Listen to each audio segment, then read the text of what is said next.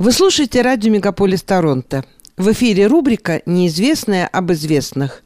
Мы подумали, что до сих пор, рассказывая неизвестное об известных, недостаточно внимания уделяли их связям с нашим городом и страной. А ведь уроженцами Канады были, например, изобретатель телефона Александр Белл или звезда немого кино Мэри Пикфорд. Другие не менее знаменитые люди хотя бы посещали Торонто. И об одном из них сегодняшний рассказ ведущего Арчи Рогацкого.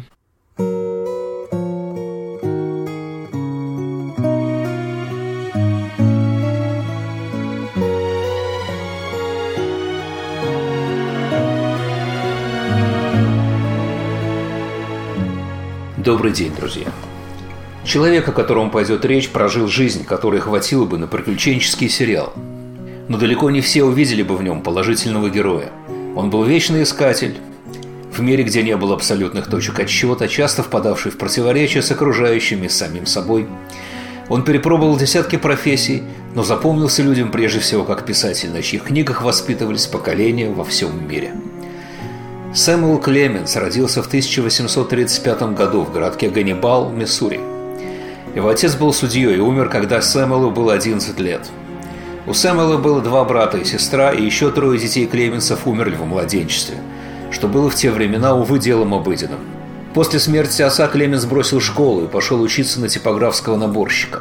Два года спустя он начал работать в этом качестве и переезжал из города в город. Вечера он просиживал в библиотеках, занимаясь самообразованием. Работая в типографии, Клеменс собрал кое-какие деньги. Но он не собирался задерживаться в ней. Среди его приятелей самой престижной считалась работа рулевого на речном пароходе. Сэмюэл пошел работать на пароход, чтобы научиться этой профессии. Все свои сбережения он отдал за этот курс.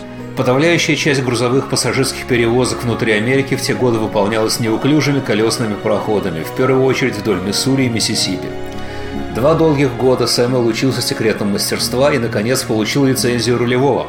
Он стал работать на пароходе «Чамберс», с капитаном которого установил дружеские отношения на всю жизнь. Псевдоним Марк Твен, которым он стал подписывать в дальнейшем свои публикации, есть не что иное, как навигационный термин, означающий проходную безопасную глубину для парохода. Твен, будем называть его так, убедил своего младшего брата Генри тоже стать рулевым – но 13 июня 858 года на пароходе «Пенсильвания», где работал Генри, взорвался котел. Генри умер от полученных ожогов неделю спустя. До конца жизни Твен нес груз вины за гибель брата.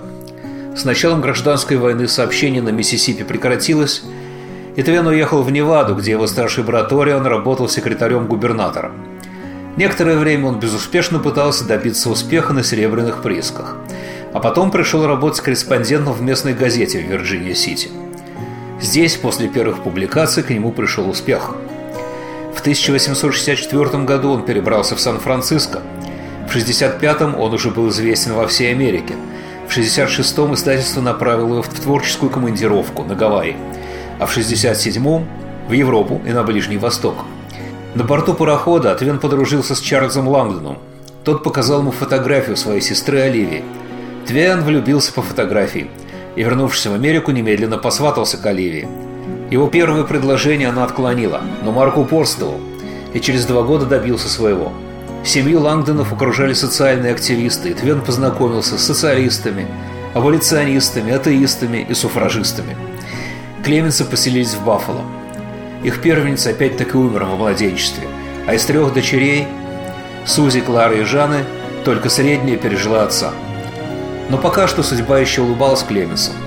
В 1873 году они переехали в Хартвард, Коннектикут, и здесь построили свой дом. Супруги оставались вместе до самой смерти Оливии в 1904 году.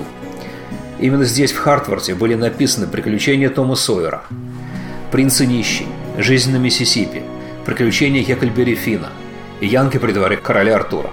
В первой половине 880-х Твен уже знаменитый несколько раз посещал Канаду, Оттаву, Торонто и Монреаль. Хотя официально он переезжал для публичных чтений, причина была иной.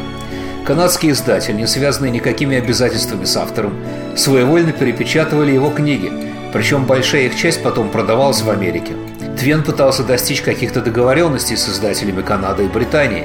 В отдельных случаях это ему удалось. Но окончательно вопрос был урегулирован только с введением международного издательского права в 1891 году.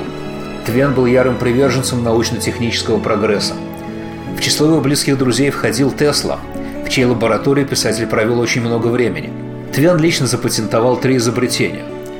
Но он инвестировал огромные деньги в безнадежные проекты и в первую очередь в наборную машину Page. Это механическое чудо постоянно ломалось и с изобретением линотипа канул в лету. Клеменсы были на грани банкротства. Писатель принял необычное решение. Семья заперла свой дом и налегке уехала в Европу. С 1891 по 1995 год Твен с семьей жил в Германии, Австрии, Италии и Франции. Он зарабатывал на жизнь лекциями, публичным чтением и комедийными выступлениями. В 1895 году ему предложили кругосветный лекционный тур. Он продолжался 14 месяцев. Вернувшись в Америку, Твен снова выехал с семьей в Европу, на этот раз в Австрию и в Англию. Причина такой настойчивости была проста. Он надеялся, что европейские медики спасут его хронически больную дочь Жанну. Но он надеялся напрасно. В 1900 году писатель вернулся домой. Он расплатился со всеми своими кредиторами и поселился в Нью-Йорке. Его последние годы были омрачены одиночеством. Жена и две дочери умерли. В 1909 году он сказал – я пришел в этот мир вместе с кометой Галея.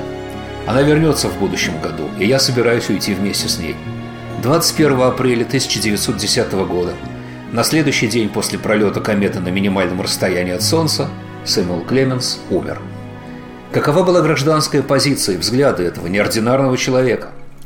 В советское время критика создала образ бунтаря, ярого врага современного ему американского общества и непримиримого атеиста – но в жизни все было сложнее. Твен принадлежал к пресвитерианской церкви и верил в жизнь после смерти. Его нападки на религию затрагивали главным образом культ, но свои опусы на эту тему писатель не публиковал при жизни. Странная история произошла с его сатирическим опусом «Письма с земли». Советская агентура в 1960-х прознала об этом манускрипте. И пропаганда подняла вой, дескать, удерживается под спудом работы величайшего писателя Америки – Дочь писателя Клара, которая была еще жива, решила положить этому конец и опубликовала манускрипт. Он, конечно, был сразу переведен и издан в СССР. Твен был ярым противником рабства и любого расового угнетения. Он прозвал Америку Соединенные Линчующие Штаты. Впрочем, он куда меньше симпатизировал американским индейцам. По иронии судьбы, уже без всяких зарубежных влияний, книги Твена в начале нашего века были изъяты из школьных программ – Новомодные расовые движения, такие как БЛМ, лишь закрепили это положение. Если так пойдет и дальше, Твен без сомнения величайший писатель своей страны будет куда известнее за рубежом и, возможно, в той же России. Марк Твен и его жена похоронены в Эльмире, штат Нью-Йорк. На могиле стоит монумент высотой 12 футов. То есть Марк Твейн. Спасибо за внимание.